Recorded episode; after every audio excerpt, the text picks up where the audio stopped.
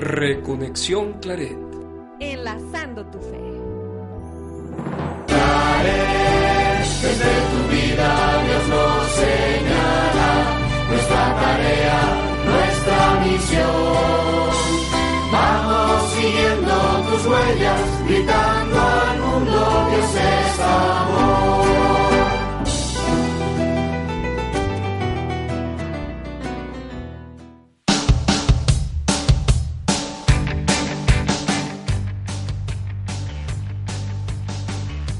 Muy buenas noches a todos, eh, buenas noches amigos si escuchas, buenas noches a Bego, buenas noches a Maru, buenas noches también a Reinel que nos asiste en control remoto aquí en cabina, saludamos también a Isabel que nos acompaña desde la madre patria.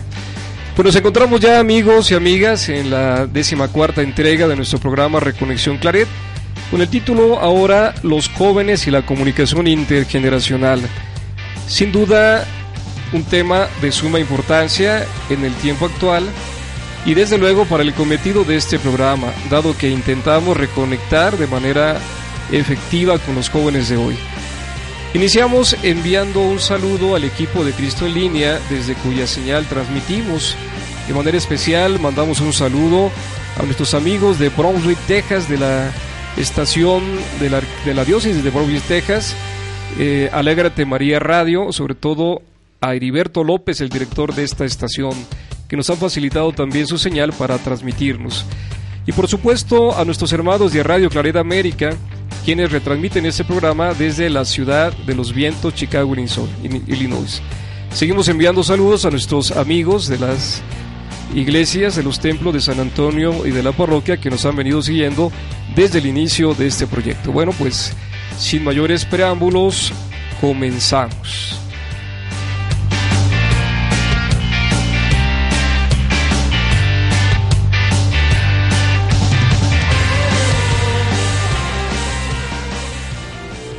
Reconexión Claret.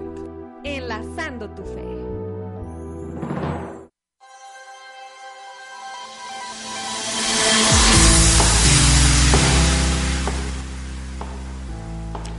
Muy bien, pues como ya he dicho, la, el tema del día de hoy es la comunicación intergeneracional y los jóvenes, o al revés, los jóvenes y la comunicación intergeneracional.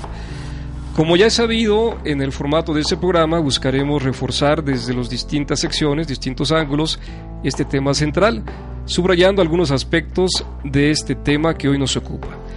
Y bueno, pues para abrir boca sobre un tema tan importante, vamos a abrir los micrófonos de cabina para comentar con nuestras colaboradoras cercanas, Bego y Maru, sobre el tema de la comunicación intergeneracional y sobre todo teniendo presente a los jóvenes que son sujetos importantes. Buenas noches, Maru. Buenas noches, Bego. Buenas noches. Hola a todos. Muy bien, pues, eh, ¿qué opinión les merece este tema que nos ocupa? Bueno, pues hay opiniones encontradas. Eh, lo que lo que generalmente asumimos como intergeneracional es la comunicación entre diversas generaciones. Se entiende que una generación habitualmente se coloca por 20 años. Es decir, cuando hay una diferencia de 20 años entre una persona u otra, estamos hablando de una diferente generación. Y bueno, yo creo que el caso más, más palpable para todos es la casa, ¿no? La familia. Muchas veces en casa está papá, mamá, hijos y a veces tenemos ahí a este, al abuelo y bueno, yo he conocido familias que tenemos hasta el bisabuelo, ¿no? Entonces eh, es, un, es un gran reto, más no imposible. Claro, sí, desde luego. Sí, Maru, Bego. Sí, mira, yo también quisiera hablar un poquito esto en el trabajo. En el trabajo también, bueno, yo he visto casos que, eh, digamos, los mayores todavía son muy tradicionales en cuanto a cubrir un horario, llegar a tal hora, y ahora los jóvenes quieren trabajar a distancia, que es lo, lo que están haciendo, pero sí hay un choque, ¿no? Como que ellos tienen razón, pero los que ya nos formamos en la otra generación, pues decimos, no, tienes que llegar a tal hora y tienes que cubrir tu horario. Sí, sí, sin duda, con el paso de los años en esta eh, distancia entre años que nos decía Maru, pues bueno, ahí van cambiando las, los hábitos, las costumbres, van cambiando también eh, la manera de pensar y de ver la vida y obvio que esto trae algunos, eh, algunas tensiones entre generaciones. Eh, bueno, y eso también se ve en el marketing, ¿no? Es decir, Sí. también en, la- en el modo de consumo de los productos. En alguna ocasión estaba yo en, un- en una conferencia y bueno, el tema era este precisamente, ¿no? Eh, desde la parte laboral, es decir, las personas que contratan en, en una empresa, como bien lo dijo Bego, diferentes generaciones, cómo hacer esa convivencia, por un lado, y por el otro lado, eh, como proveedor de servicios o de productos, también el decir, ah, tengo que adaptar toda esta gama a, a todas las generaciones. Entonces sí, es sí es interesante, eh, es como les comentaba, es un reto, pero realmente también creo que no es imposible. Es mucho actitud. Sí, definitivamente. No sé, bueno, eh, cerrando este primer momento, si nos mereciera algún otro comentario, eh, se me ocurre solamente mencionar lo ya conocido, eh, las generaciones que, que nos suenan ahora, bueno, desde los baby boomers, de la que pertenecemos los aquí No, no, no. presentes, Oye, eh, alguna por ahí todavía Ana, le toca que- a otra hay- generación, que pero- llegó antes. y bueno, eh, además de, de las bromas ya obligadas por la edad, pero bueno, esa generación, la X también, y Sí. millennials, que es justamente a quien queremos dirigir particularmente este programa, sin duda una clasificación generacional que nos da una idea de las distintas características. Pues muy bien, cerramos aquí. Sí, Eh, claro que sí. Luego hacemos otro comentario que les quiero de- decir de cómo le están haciendo en Suiza, como un, un viejito le da alojamiento a un joven Eso. para que pueda estudiar, pero Claro. conviven. En fin, luego- Claro, hay una, luego hay una seguiremos. película también por ahí que se llama, ¿no? Gut- eh, Guten Tag, Ramón, ¿no? Ah, claro. También. Muy Claro. bien, pues cerramos aquí este momento y lo retomamos más adelante.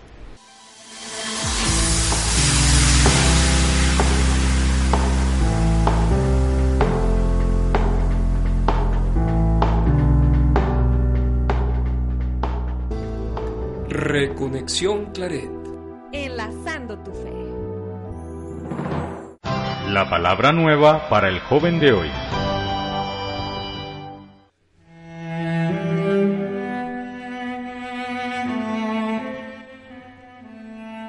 Pues muy bien, iniciamos eh, desde el comienzo del programa con centrando nuestra atención en la palabra de Dios, aquella que nos orienta y nos fortalece en la vida. El texto del día de hoy corresponde al vigésimo segundo domingo del tiempo ordinario y en un momento más lo escucharemos.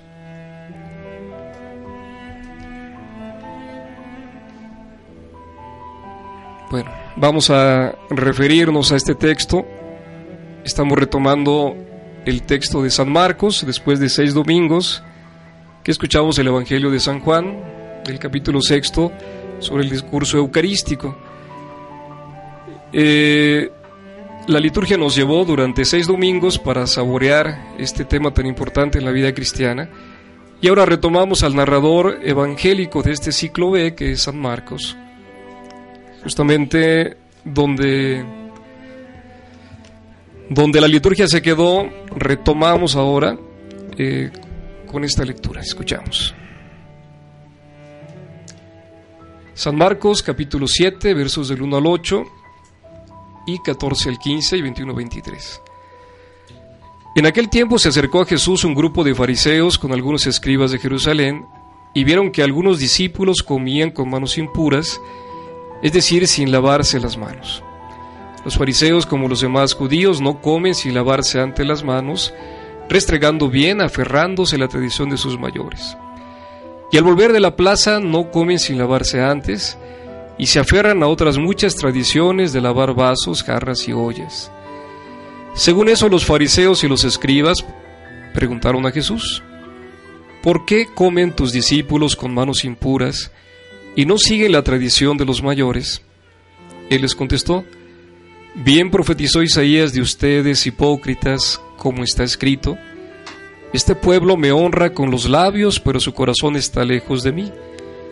El culto que me dan está vacío porque la doctrina que enseñan son preceptos humanos. Dejan a un lado el mandamiento de Dios para aferrarse a la tradición de los hombres.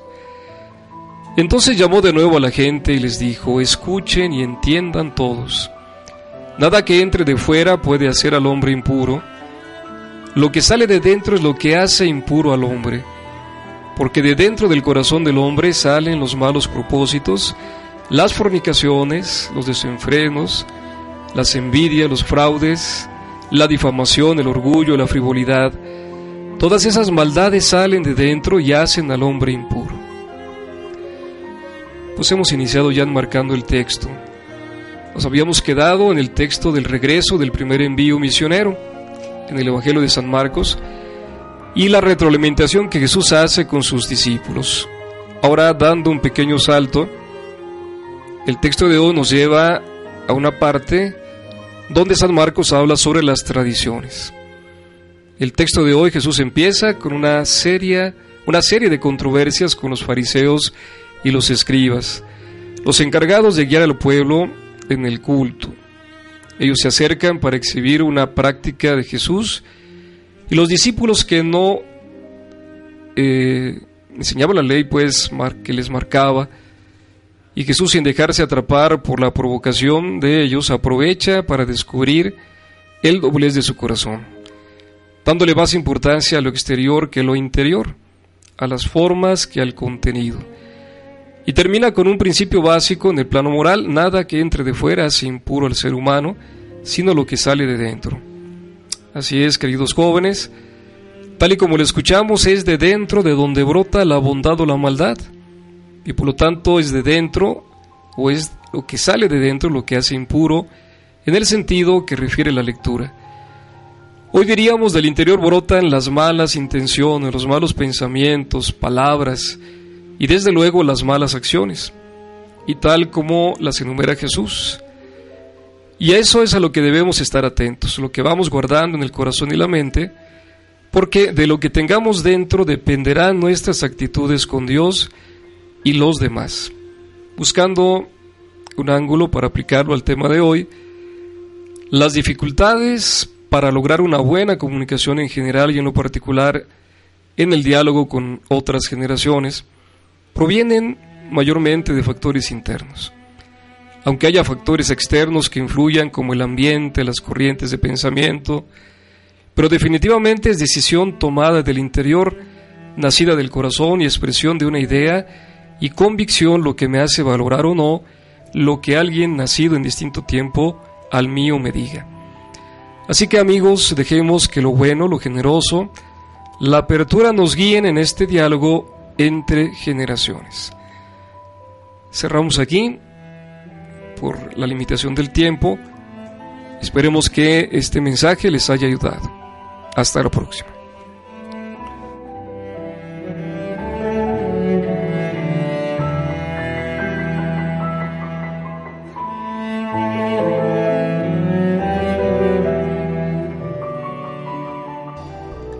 Reconexión Claret. Enlazando tu fe.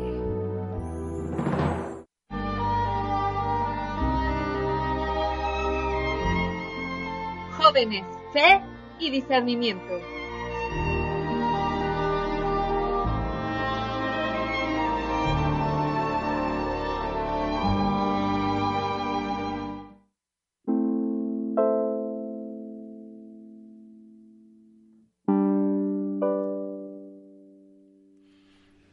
Ahora escucharemos la sección de a cargo de Maru, que nos sigue guiando por los temas que ocuparán el próximo sínodo, ya cada vez más próximo, y que tienen el centro de sus reflexiones a los jóvenes. Adelante, Maru. Hola de nuevo, me da muchísimo gusto saludarles y estar aquí nuevamente en vivo. Y bueno, pues aquí hablaremos en corto acerca de esto de las relaciones intergeneracionales. Es decir, es una relación, es la relación que existe entre dos o más generaciones distintas y bueno, como le hemos platicado, considerando que una generación es calculada tradicionalmente en 20 años. Bueno, pues les comento que en el sínodo se habla en la actualidad con frecuencia de los adultos que toman a los jóvenes como referencia para el propio estilo de vida se afirma también que no hay un verdadero conflicto generacional entre jóvenes y adultos, sino más bien lo que existe es una recíproca extrañeza, es decir, somos extrañas las generaciones. Los adultos no están interesados en transmitir los valores fundamentales de la existencia. Ojo con esto, ¿eh? eh no están interesados en transmitir esos valores a las generaciones más jóvenes y pues los jóvenes eh, sienten a los adultos más como competidores que como posibles aliados. De esta forma, la relación entre jóvenes y adultos pues corre el riesgo, el riesgo de permanecer solo en el plano afectivo, es decir, en el sentimiento, más no tocamos la dimensión educativa y cultural. Mm, es decir, cada generación tiene su visión de un mismo tema y para cada uno su criterio es el correcto y el criterio del otro está equivocado.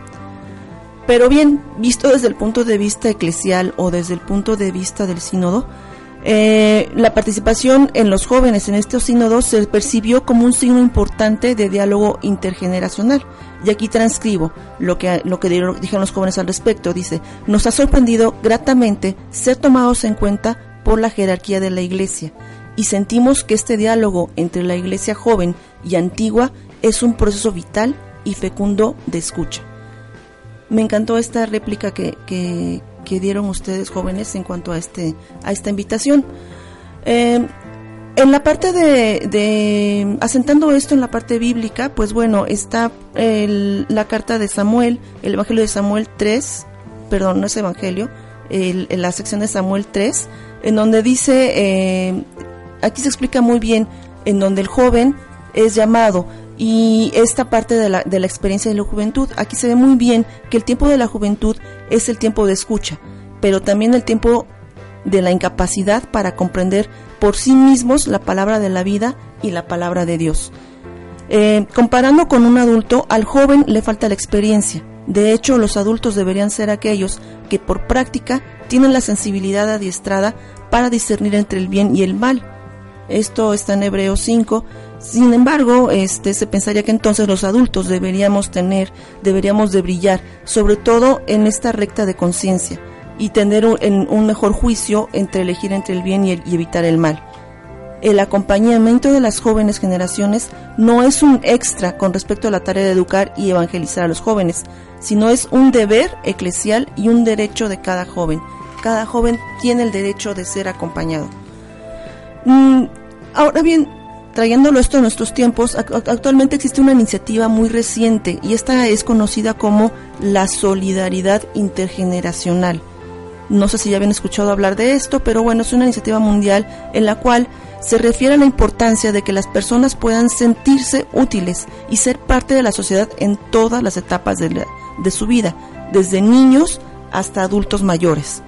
Em, esto se refiere a grupos de escuelas, hogares y diversas instituciones en donde adultos mayores enseñan a los más pequeños o donde los jóvenes ayudan a los adultos. En fin, es una propuesta donde cada generación aporta sus capacidades.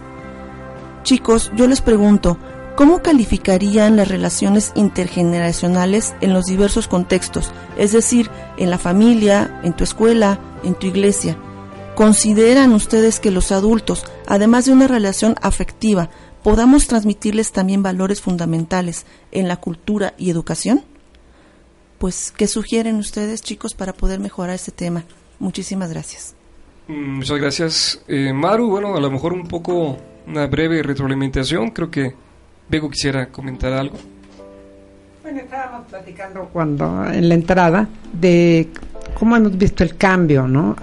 Ahora muchas abuelas son cuentacuentos, inclusive en las bibliotecas, porque aunque sí tienen en contra la edad, digamos, lo que tienen a favor es el tiempo. Entonces yo sí creo que siempre podemos retroalimentarnos todos. Muy bien, pues gracias nuevamente Maru por estas interesantes reflexiones.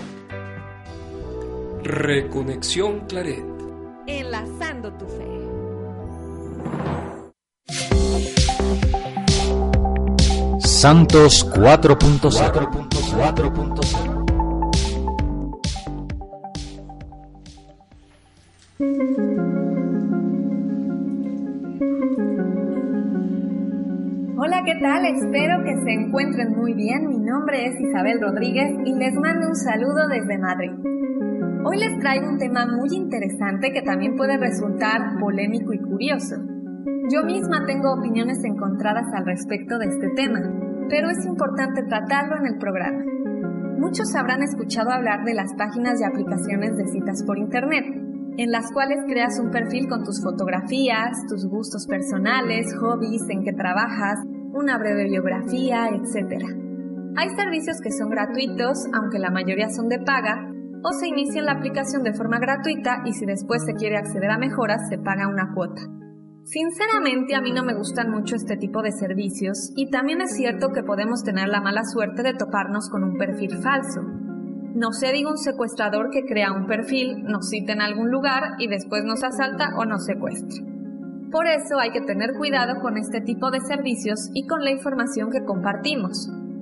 Pero ¿qué pensarían si les dijera que hay servicios para conocer personas por Internet o específicamente para buscar una pareja para el sacramento del matrimonio, pero enfocado a católicos? Suena interesante, ¿no creen? Yo tengo sentimientos encontrados al respecto. Por un lado, prefiero conocer primero a las personas físicamente y no a través de perfiles por Internet, pero también es verdad que hoy en día para un católico es más difícil encontrar una pareja católica. Uno podría pensar que en la iglesia o el domingo en misa puede conocer a algún chico o chica, pero la realidad con la que yo me he topado cuando voy a misa los domingos es que la mayoría de los feligreses que asisten son adultos mayores, familias con hijos, personas ya casadas, que asisten con su pareja o niños. Difícilmente hay un joven de mi edad y aunque lo hubiera, tampoco es que pueda acercarme a él a decir hola después de la misa, sería un poco extraño, como que no se da el momento ni la situación. Una vez me contaron que hace varios años en los coros de las parroquias se iba a ligar. no me malinterpreten, pero me contaron que iban jóvenes al coro y ahí se conocían unos a otros y se formaban las parejas. Otra opción puede ser conocer a alguien en los retiros, los grupos de pastoral juvenil vocacional, etc. Pero muchas veces en estos espacios no se encuentra una pareja católica para formar un matrimonio. Algunos sí que lo encuentran, pero otros no, no es tan fácil. Entonces aparece esta herramienta tecnológica que puede ayudarnos a conectarnos con alguien, a conocer a otro católico que tenga gustos similares a los nuestros y que quiera formar un matrimonio en santidad y castidad. Ah, porque esa es otra. Hoy en día es muy fácil conocer chicos y chicas por Facebook u otras redes sociales, pero la mayoría de los que se conocen solo quieren un rato de placer o salir un par de veces, tener relaciones sexuales y nada más no quieren un compromiso serio y mucho menos casarse. Lo que ofrece este servicio que les voy a contar es conectar personas que además de que son católicos, ya han hecho un discernimiento vocacional y han descubierto que su vocación es al matrimonio, por lo que necesitan encontrar una pareja para desarrollar esa vocación. Esta página puede ayudarnos a encontrar a alguien al otro lado del mundo, que sin Internet sería imposible conocerle. Y con Internet podemos comunicarnos y conocernos, incluso pactar un lugar para vernos físicamente. O bien, puede abrirnos las puertas de comunicación y facilitar el encuentro. Quizás con alguien que asiste a la misma parroquia que yo, pero hablarle en persona después de mí es difícil. En cambio, con el servicio de la página se pueden encontrar puntos en común.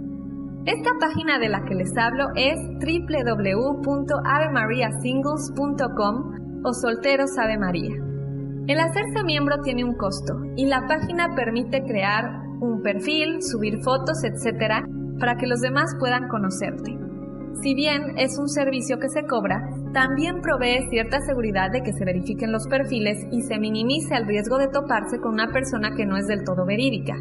Pero ese es un riesgo que se corre siempre en Internet e incluso en la vida misma, pues las personas pueden engañar y dar información falsa.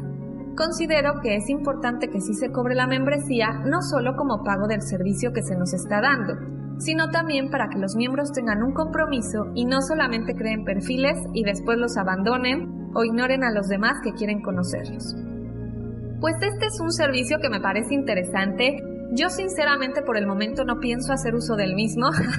a mí me gusta más conocer a la gente físicamente o usar las redes sociales que ya tengo o amigos en común Todavía no me siento preparada para usar un servicio como este, pero sí es interesante conocer que existe y también pueden buscar y leer en internet varios testimonios de personas que lograron formar un matrimonio católico gracias a esta página, sin la cual quizás no hubieran podido conocer a alguien católico o con cosas en común para formar un matrimonio. Dios nos pide construir la santidad a través de la vocación que nos ha dado a cada uno de nosotros, y la del matrimonio no es de dos, sino de tres. Las demás vocaciones, como la vida religiosa o la soltería consagrada, son de dos, de Dios y de la persona que tiene la vocación. Pero el matrimonio es siempre de tres, de Dios y de dos personas, el esposo y la esposa. El problema es cuando no encontramos a ese otro para recibir el sacramento del matrimonio y para crecer en santidad en la vocación que Dios nos ha dado y herramientas digitales como avemariasingles.com pueden ayudarnos a conocer a esa persona y a construirnos juntos como Santos 4.0. ¿Qué piensan en cabina de avemariasingles.com?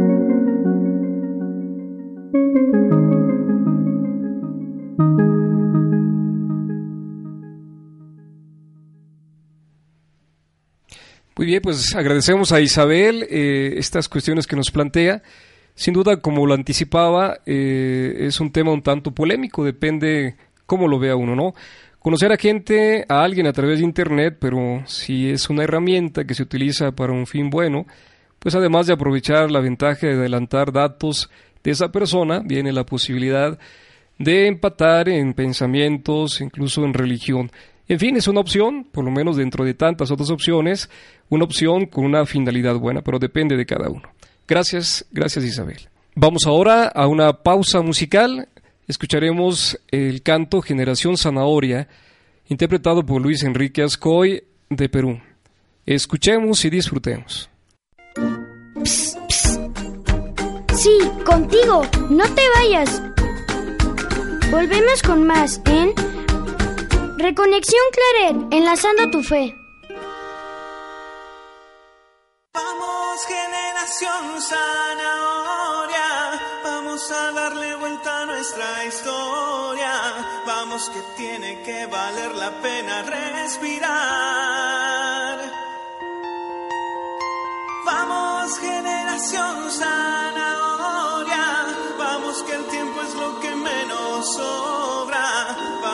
hacerlo por los chicos que ya vienen detrás.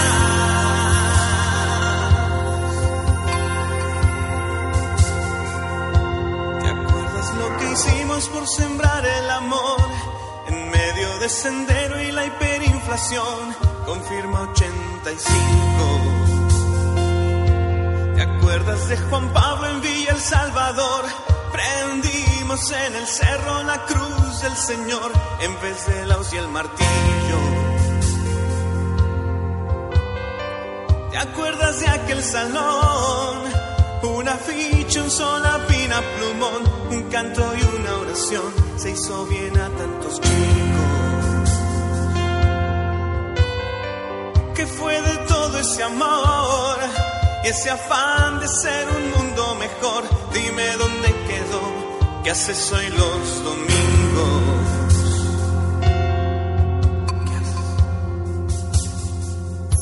Y a ti que te encontramos luego del Fujishock Soñabas con largarte un día al exterior, confirma 95. ¿Te acuerdas que pudimos levantar nuestra voz? Llenamos la católica y la plaza mayor, tú y yo somos testigos. Dime quién te convenció de que amar y servir al Señor es una linda emoción que acaba los 25. Querías revolución, pues revélate contra esa voz que te enfrió el corazón y te cambia el apellido. Aquí te está esperando tu lugar.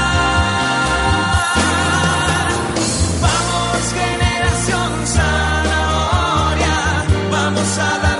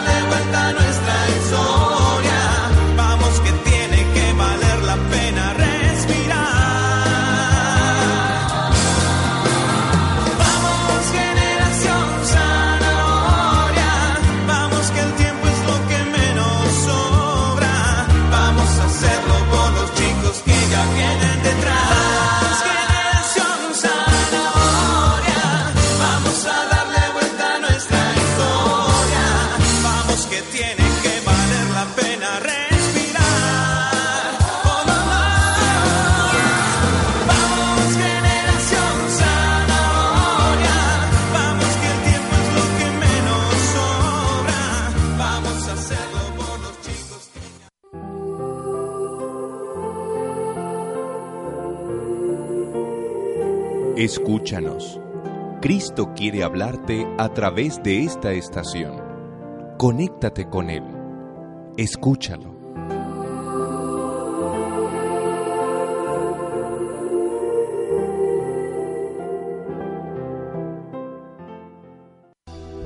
Reconexión Claret. Enlazando tu fe. Entrevistas.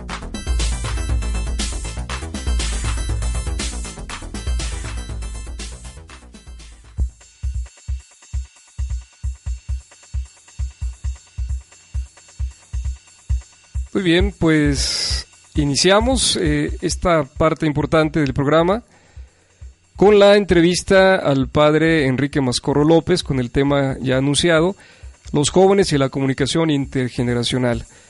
El padre Enrique ya nos ha acompañado en otros programas eh, y bueno, lo hemos anunciado, él es licenciado en comunicaciones por la Universidad Pontificia Salesiana de Roma. Vamos entonces a entrar al tema. Bienvenido, Padre Enrique, gracias por aceptar la invitación. Eh, vamos a iniciar entonces. Planteamos entonces la comunicación intergeneracional como un reto. ¿Qué significa este reto? ¿Qué conlleva este reto, Padre? El reto eh, lo vemos desde la vida cotidiana porque creo que todos hemos sido testigos del conflicto de relación y de comunicación entre padres e hijos, entre abuelos y, y nietos, entre maestros y alumnos, en fin, la vida cotidiana nos está alertando de un conflicto permanente y este conflicto se convierte en reto, cómo trabajar para poder vincular las generaciones donde resulte pues beneficiado los dos. Eh, creo que lo, la nueva generación tiene mucha riqueza que ofrecernos. La generación ya mayor de la que nosotros somos parte también tenemos mucho que ofrecer. Entonces, eh, ¿cómo crear este puente de encuentro entre generaciones en el diálogo, eh, en los momentos de convivencia, de interés por escucharnos? Sí, desde luego el poder comunicar lo importante, ¿no? algo importante nos dice cada generación. Y digamos a propósito de la, del tiempo en que vivimos, ¿no? porque es un fenómeno que se considera también en el marco del tiempo. Eh, ¿Qué cambios importantes en este tema de la comunicación humana se dan en esta era que vivimos, la era así llamada digital? Bueno, tendríamos que hacer, para hablar de cambios, tendríamos que hacer un poco de historia para ver cómo se han dado estos cambios y en qué, de qué cambios hablamos. ¿No? Normalmente, eh, cuando hablamos de comunicación, mmm, evocamos a otros dos términos de comunicación, comunidad y cultura. Eh, de hecho, en nuestro argot, en nuestro lenguaje ordinario, decimos ¿qué fue, eh, ¿qué fue primero el huevo o la gallina? También aquí decimos qué fue primero, la comunicación, la comunidad o la cultura. Los tres términos se implican. No es imposible hablar de comunicación y no hablar de cultura y no hablar de comunidad. Entonces, eh, para hablar de historia, hablamos de tres comunidades eh, que la historia nos ha atestiguado. Lo podemos clasificar en tres comunidades. La primera comunidad es la comunidad territorial. Aquellas comunidades, aquellas comunidades pequeñas, donde normalmente las generaciones crecían juntas en el terreno, el mismo terreno, todo territorio, eh, su diálogo era cara a cara, eh, cuando todavía los medios de comunicación no llegaban. Saben ustedes que después de esta primera etapa de la comunicación cara a cara vino lo que llamamos la comunicación mediática y que eh, resultó cuando incluimos los medios de comunicación como el telégrafo, como el teléfono, como la televisión, la radio, el periódico, estos conocidos como más medios, sobre todo estos últimos. Entonces la mediática implicaba un medio que permitía amplificar un mensaje a un público más abierto y de otros territorios. De hecho, aquí hablamos del tiempo de la formación de los estados o de los países. Sabemos que a, eh, finales de 1800, principal, eh, principios del, del, 900, se forman los estados, eh, los, los países. Entonces, estos medios de comunicación van reagrupando diferentes pequeñas comunidades, los van reagrupando, por ejemplo, pensemos en el español, tantas, en México creo que todavía tenemos 64 lenguas vivas o culturas, comunidades, tradiciones, que se van perdiendo. ¿Por qué? Porque el español nos va unificando. Y creo que perdemos una riqueza cuando perdemos estas comunidades, esas tradiciones, estas culturas. Entonces, la mediática mm, se abre en tiempo, les dije ya, de los, de los naciones y sobre todo por estos medios que he comunicado, pero en, el año, en los años 90, eh, a finales del siglo pasado, con la integración de la era digital, eh, es decir, el celular, el internet, pues esto viene el boom de, de una comunicación que ahora no, hablamos de una comunicación cuasi mediática. Cuasi mediática porque recuperamos parte de la interacción que en la anterior, en la televisión, era imposible que alguien, o era muy limitada, que alguien retroalimentara, opinara, era solamente por una llamada por teléfono, uno o pocos eh, televidentes. En cambio, ya en la comunicación cuasi mediática se recupera la riqueza de un público activo que puede opinar, que puede disentir, puede decir no estoy de acuerdo. Y creo que esto es uno de los cambios fuertes que nos ha eh, superado y nos han marcado en la convivencia intergeneracional. ¿Por qué razón? Porque si antes, en la primera etapa de la comunidad era cara a cara, compartíamos tiempo, diálogos, compartíamos tradiciones, hoy la cuasi mediática, tantos canales, como lo escuchamos hace unos, unos momentos eh, con Isabel, eh, cada quien se conecta a un grupo a distancia y muchas veces demerita o empobrece la convivencia y la comunicación cara a cara, es decir, con aquellos que son parte de nuestra familia, aquellos que son parte de nosotros. Entonces, el reto es precisamente esto, el desafío, cómo recuperar, cómo eh, darle su importancia, porque lo necesitamos sin perder, sin perder, sin despreciar esta nueva era, cómo potenciar y cuidar nuestra comunicación cara a cara con los nuestros. De importante, ¿no? Ahora, eh, nos has dado, padre, un panorama incluso histórico, ¿no? De esta evolución. Antes de entrar, digamos, como al meollo de esta parte de comunicación intergeneracional eh, relacionado con valores, y, y, aunque hemos invertido un poquito ahí las preguntas, ¿podías hablarnos eh, en sí qué es la comunicación, cómo definirla, por qué es fundamental en todo grupo humano? Sí, la comunicación la podemos definir como la capacidad del ser humano para elaborar e intercambiar mensajes, ideas, sentimientos con otros. Esa es la comunicación. Nos valemos a través de los canales, de los medios, nos valemos de tener una misma lengua, mismos códigos, decimos, un mismo lenguaje, Cuando estuve en Japón, eh, realmente me sentí solo porque veía puros ojos rasgados y puros taca-taca, ¿no? Entonces era. eh, es, es, es una experiencia donde uno se siente fuera de, de una comunidad, de una cultura, de una tradición. Incluso uno va con mucho cuidado para no transgredir alguno de sus eh, comportamientos y eso. eh, esa es una de las grandes dificultades. La comunicación es la posibilidad. Necesitamos una misma lengua, necesitamos, eh, necesitamos unos códigos, necesitamos tiempo, lo diré más adelante, necesitamos ser parte de una comunidad para poder intercambiar eh, estos estos mensajes, eh, para intercambiar estos sentimientos, para intercambiar estas ideas. Y decías tú por qué es importante en todo grupo humano. Porque en la medida que el grupo se comunica o logra una calidad y calidez de la comunicación, pues entonces resuelve el problema fundamental de la soledad, del, del crecer, del realizarse con el otro, de mejorar la vida, de ser feliz con el otro. ¿no? Hemos, hay una frase que ahora viene a mi mente que dice, hemos sido creados para, ser, eh, para vivir, pero sobre todo para convivir. Es decir, crecemos, nos realizamos en la convivencia y para eso necesitamos de una comunidad, necesitamos de una comunicación, necesitamos de una cultura. Sin duda ahí vinculado con el principio del hombre ser relacional, ¿no? Pues entramos, como decía yo hace un momento, al- al- a la médula, diríamos, de este tema, ¿no? Eh, ¿Qué pensarías tu padre? ¿La comunicación intergeneracional está relacionada con la vivencia y desde luego la comunicación de valores? Sí, definitivamente. Este, primero tenemos que decir que los valores eh, los necesitamos para una convivencia, ¿no?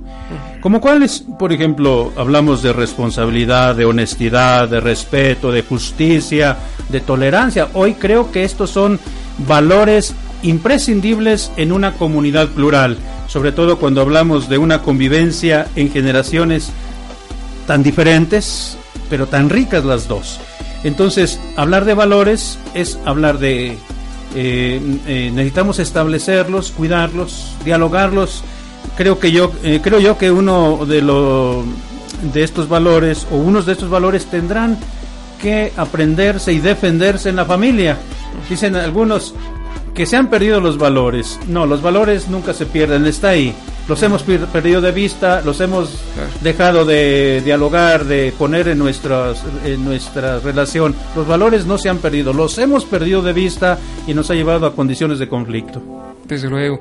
Y bueno, eh, a manera de conclusión, y sin duda que es una conclusión ampliada por eh, el contenido de esta pregunta, ¿qué criterios eh, pueden favorecer nuestra comunicación intergeneracional? ¿Qué pautas, qué criterios deberíamos de seguir, no?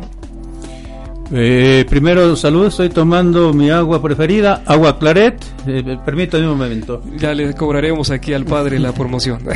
Sí, vengo de hablar tres horas eh, del viaje que hice de Toluca aquí. Pero bueno, Adelante, padre. este, lo que sí podemos hablar de estos criterios, digamos, este menú que necesitamos, ¿no? ¿Cuáles serían esos criterios que a mi parecer tendríamos que eh, estar dialogándolos eh, y cuidándolos, ¿no? Lo primero es valorarnos como generación. Toda generación es buena. Somos diferentes, no hay ninguna mejor que la otra. Cada uno hablará de su generación con orgullo y está bien. Pero no podemos eh, presentarla a los jóvenes como la nuestra es mejor que la tuya. Cada generación es diferente y por lo tanto es complementaria. Eh, tiene una riqueza, cada uno tiene una riqueza que ofrecer. Necesitamos escucharnos para enriquecernos. eh, no podemos sospechar de los jóvenes, tampoco ellos deben sospechar de nosotros, sobre todo cuando creemos que ellos portan esta, este, en este futuro, portan sus valores, sus convicciones y que el mundo estará bien con ellos. Yo estoy eh, convencido, el mundo estará bien con ellos, como estuvo bien con nosotros. Quizá lo podrán mejorar, ¿no? Segundo, eh, entonces después de la, vamos, el valor de, el darle valor a cada riqueza y el respeto a cada generación, sí necesitamos programar tiempos para convivir. La dinámica de la vida, especialmente en estas grandes ciudades, nos quita poco tiempo para la convivencia con, con los nuestros. Entonces necesitamos programar esos espacios, estos tiempos, donde logremos una comunicación de calidad y de calidez. Vean que muchas veces eh, se puede estar con nosotros cuando vamos al restaurante y vemos a papás con adolescentes, los adolescentes ocupados, conectados en su celular y, los papás también, ¿no? Entonces, eh, eh, están en el mismo espacio, pero no hay una comunicación que fluya. Entonces tenemos que estar programando espacios. Atención, ya toqué un, un aspecto muy importante. La comunicación en la familia tiene, o una familia se distingue por la comunicación en cuatro niveles, según mi parecer. La primera, los, la familia, los integrantes que comparten el espacio físico, pero no es suficiente. Pueden dormir, comer, pero no es suficiente. En la segundo nivel, ya una mm, familia de mayor calidad y calidez es la que comparte información, chisme, ¿no? Se dijo y dijeron, hablamos bien de todos, como cuando Jesús le preguntaron, ¿quién dice la gente que soy yo? Y fue fácil de que levantaran la mano y opinaron porque estaban al tanto del periódico en aquel tiempo, ¿no? Que no había periódicos, no se la crean. Este, pero bueno, este el chisme, ¿no? Eh, eh, entonces era cómodo hablar de lo que el otro opinaba. Entonces la información es importante, pero todavía no es suficiente. Un tercer nivel de la calidad de familia o de comunidad, de su cultura, es cuando hablamos de las personas que intercambian el, y expresan su afecto. El decir te quiero, el decir gracias, el decir estoy orgulloso de ti, Padre, no eres el perfecto, sobre todo ya cuando crecemos, pero eres mi padre y, y, me la juego contigo, eres lo mejor que me pasó. Decirle al otro, manifestar el afecto, abrazarlo, eh, decirle que estamos orgullosos, incluso perdonarnos, porque lo necesitamos el afecto, el intercambio de afecto, habla de una gran familia. Y la cuarta, el cuarto nivel de familia, nos referimos a aquellos que, familias que trascienden, es decir, que van más allá de sus fronteras de grupo, ¿eh? aquellos que tienen capacidad de servicio, un corazón altruista, jóvenes y papás que vamos a ser eh, solidarios con aquella causa, Vamos a hacer una oración. También aquellos padres, aquellos jóvenes que oran juntos. Esa es la trascendencia, ir más allá. Eh, darle vida también por la gracia de, del mismo, de, Dios, ¿no? Entonces, estos espacios. La tercera que propongo es aprender a escuchar. Pareciera que sabemos escuchar, pero es, una, es un arte que se va amasando durante toda la vida. Eh, pasé yo algunos años de mi vida dedicado a la comunicación y creo que eh, al final de mi carrera dije, qué bajo nivel tenemos de, de, la comunicación, qué compleja es la comunicación. Tenemos que aprender a comunicarnos, ¿no? ¿Y cuál es la, cuáles son los criterios para lograr escuchar al otro? Lo primero es, es una regla de oro en la comunicación, partir de él, no partir de mí. Partir de él, ¿qué conozco de él? ¿Qué sé de él?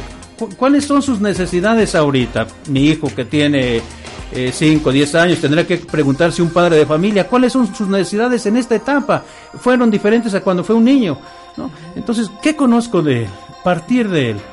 y sobre todo el momento de resolver un conflicto, entrar en contacto con él. ¿Cómo lo siento? Lo siento nervioso, triste, enojado. Tengo que lograr ese contacto con él para empezar este, este diálogo, esta comunicación cálida, ¿no? Aprender a escuchar y al aprender a escuchar implica pues lograr esa empatía por el otro. Es un tema que me apasiona porque muchas veces eh, lo he estudiado y lo he compartido con diferentes públicos. Bien, entonces hay que cuidar esa capacidad de escucha. Eh, y en esta capacidad pongo otro criterio, que para ir logrando una, una calidez una calidad en la comunicación, necesitamos dos cosas, aprobar y agradecer. No contradecir. Aprobar, aunque no esté yo de acuerdo, puedo decirle libremente, no estoy de acuerdo, pero me parece interesante lo que tú dices, lo que tú sientes. No ir a cortar sus sentimientos, sus pensamientos del otro, por muy contrastantes que sean, aprobarlo. Eh, después agradecerle gracias, eh, gratificarlo. Eh, creo que vas haciéndolo bien, vas creciendo. ¿Cuántos maestros tuve en mi etapa de adolescencia, secundaria, allá en Aguascalientes, cuando sentí su calidez, su aprobación y que me hicieron, me dieron una seguridad que miren hasta dónde me lanzó la vida, ¿no? Ahora estar acá con en, un mundo tan complejo y en una misión tan hermosa como el, la vida misionera claretiana, ¿no?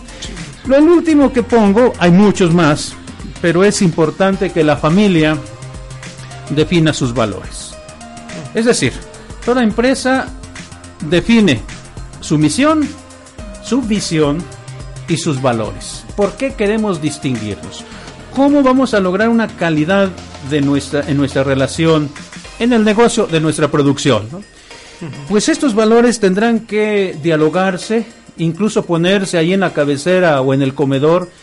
¿Cuáles son los valores que nuestra familia va a cuidar y va a defender en la convivencia? Se me ocurren decir algunos, por ejemplo, eh, el respeto a la opinión del otro, la tolerancia, eh, se me ocurre también la puntualidad en los actos de la comunidad, del grupo, entre otros, pero si la, si la familia, si la comunidad tiene claro sus valores y todos se comprometen, pues van a crecer en una calidad de, de, familia o de una calidad de comunicación en cualquier espacio que se encuentran. Por eso la familia es educadora en valores. Realmente.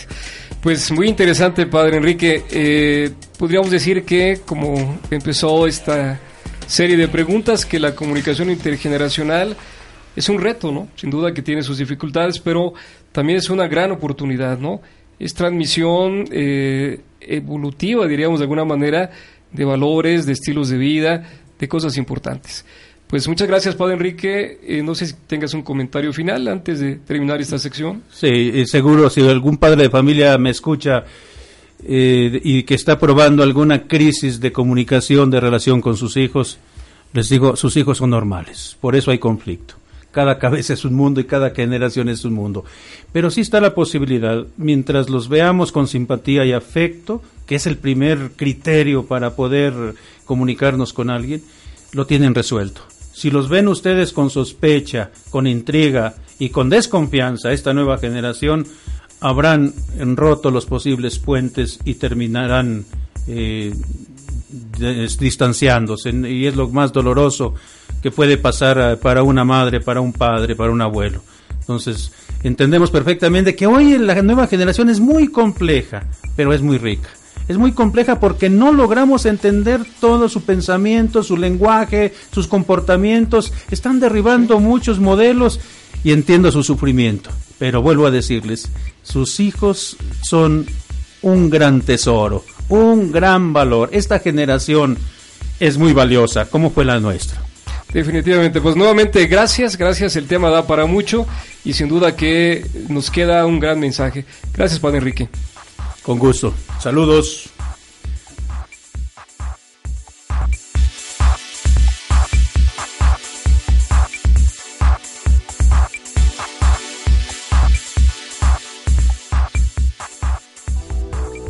Reconexión Claret.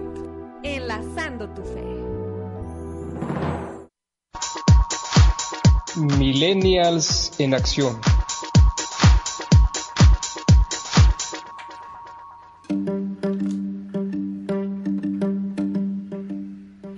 Muy bien, pues nos vamos ahora a la última de las secciones a cargo de Bego, quien cierra prácticamente el programa de este día y nos lleva a reflexionar sobre la comunicación en los jóvenes millennials.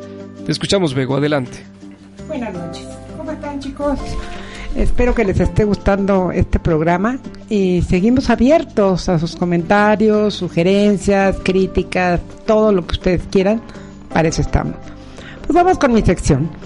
Eh, la comunicación, como había dicho el padre Enrique, es la forma en la cual las personas intercambian información sobre ellas. Es un proceso de interacción de personalidades y un intercambio activo de ideas y sentimientos, aunque en ocasiones hay una barrera de comunicación entre las generaciones, ya que tienen diferentes ideologías, de acuerdo a la época en la que crecieron. Frecuentemente, las generaciones ven primero lo negativo de las otras, en vez de buscar puntos de encuentro, ya que no hay una mejor que otra. En todas existen elementos que suman. Hoy en día la juventud juega roles trascendentales en la sociedad, es decir, Nos encontramos frente a una sociedad de transición, inspirada por una generación joven, pero la convivencia entre las generaciones es un proceso fundamental en la familia, en el trabajo, en la vida. Es imprescindible que unas generaciones complementen a las otras. El aprendizaje mutuo es necesario para tener una buena comunicación. Parecería contradictorio, pero la tecnología ha creado una mayor brecha de comunicación entre jóvenes y adultos ya que mientras a las nuevas generaciones les resulta fácil adaptarse a las nuevas formas de comunicación e información, tanto que a los millennials se les ha considerado nativos digitales, a los mayores les cuesta incorporarlas a su vida. La comunicación entre las generaciones también tiene sus, sus diferencias perdón, dependiendo del ambiente en donde se desarrolla. Es decir, no es la misma entre los jóvenes de las zonas urbanas que en las zonas rurales, ya que sus situaciones familiares, económicas, sociales y educativas son distintas. Para finalizar, debemos considerar comprometidamente la comunicación intergeneracional también dentro de los diferentes ámbitos de la Iglesia y sus miembros, ya que deberían involucrarse directamente en el sentir, en las dudas y en las inquietudes de la juventud, para poder acompañarla puntual y eficazmente. Muchas gracias.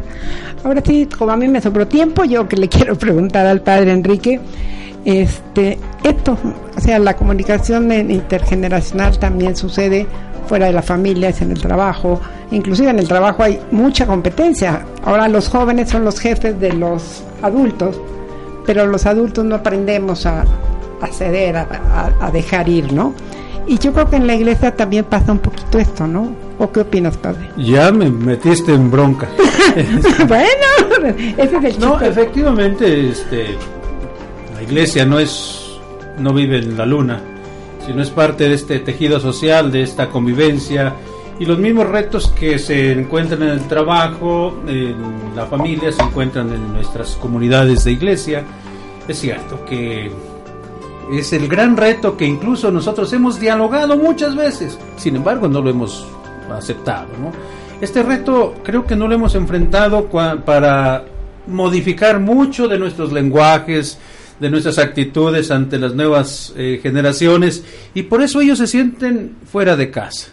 Tenemos que, tenemos eh, que en principio hacerles sentir en casa, en su familia de fe, en creer en ellos, en darles el micrófono, por eso yo les he insistido a ustedes que estos micrófonos en más, en muchas ocasiones tienen que hablar nuestros jóvenes, como también en otros espacios de nuestras comunidades, en su liderazgo, es importante incluirlos. De otra manera, estaremos cerrando la puerta de la fe de la comunidad eclesial a esta rica generación. Muchas gracias. perdón, gracias, gracias. Eh, sin duda que esto que nos plantea el Padre Enrique nos reta particularmente a la Iglesia, escuchando la voz de los jóvenes, que es justo lo que el sínodo eh, pretende a celebrarse en el mes de octubre. Muy bien, pues eh, vamos prácticamente cerrando. Y vamos a dar un espacio para algunos saludos de aquellos que nos han seguido en las redes sociales. Eh, por ahí alguno tiene ¿Algún anuncio? Sí, muchos saludos a Brenda Dávila, que por aquí está en, YouTube, a, Aura, que nos acompaña también todas las semanas, y sí, esperamos que nos, siga acompañando, a Francisco Caballero, que también este siempre que es nuestro admirador de casa el seguidor más fiel es el seguidor más fiel exactamente y por supuesto a Isabel que está desde Madrid. Saludos, saludos a Isa que nos acompaña siempre con su cápsula Santos 4.0. Muy bien, pues terminamos aquí, estamos a punto de concluir. Saludos a la abuelita de Reinel que está enferma. Y a Reinel.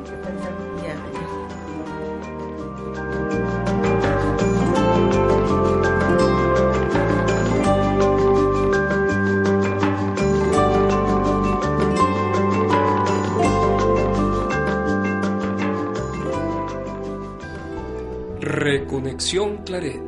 Enlazando tu fe.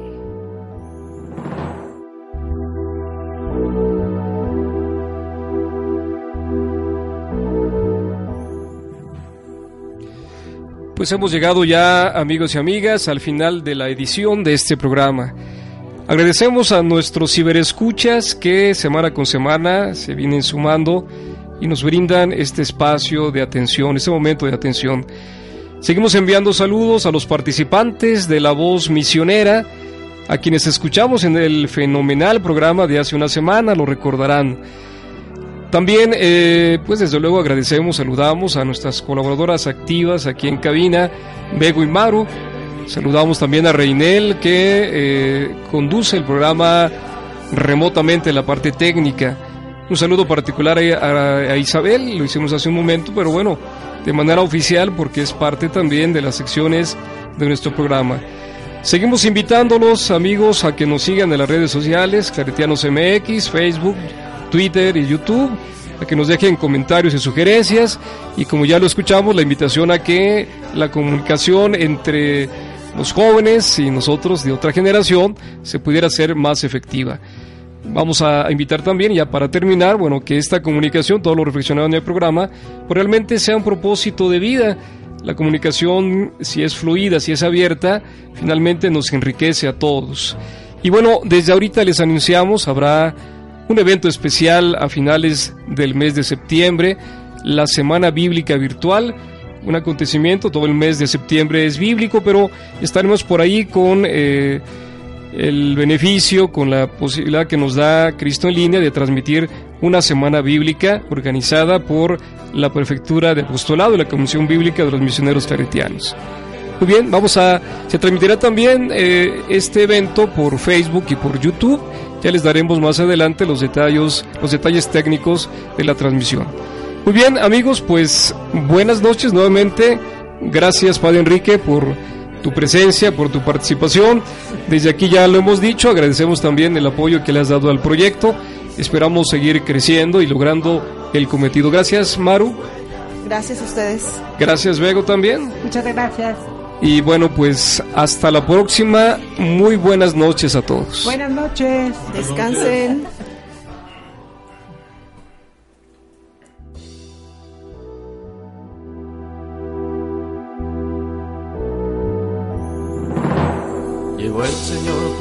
Tu camino. Y al verte por tu nombre te llamó.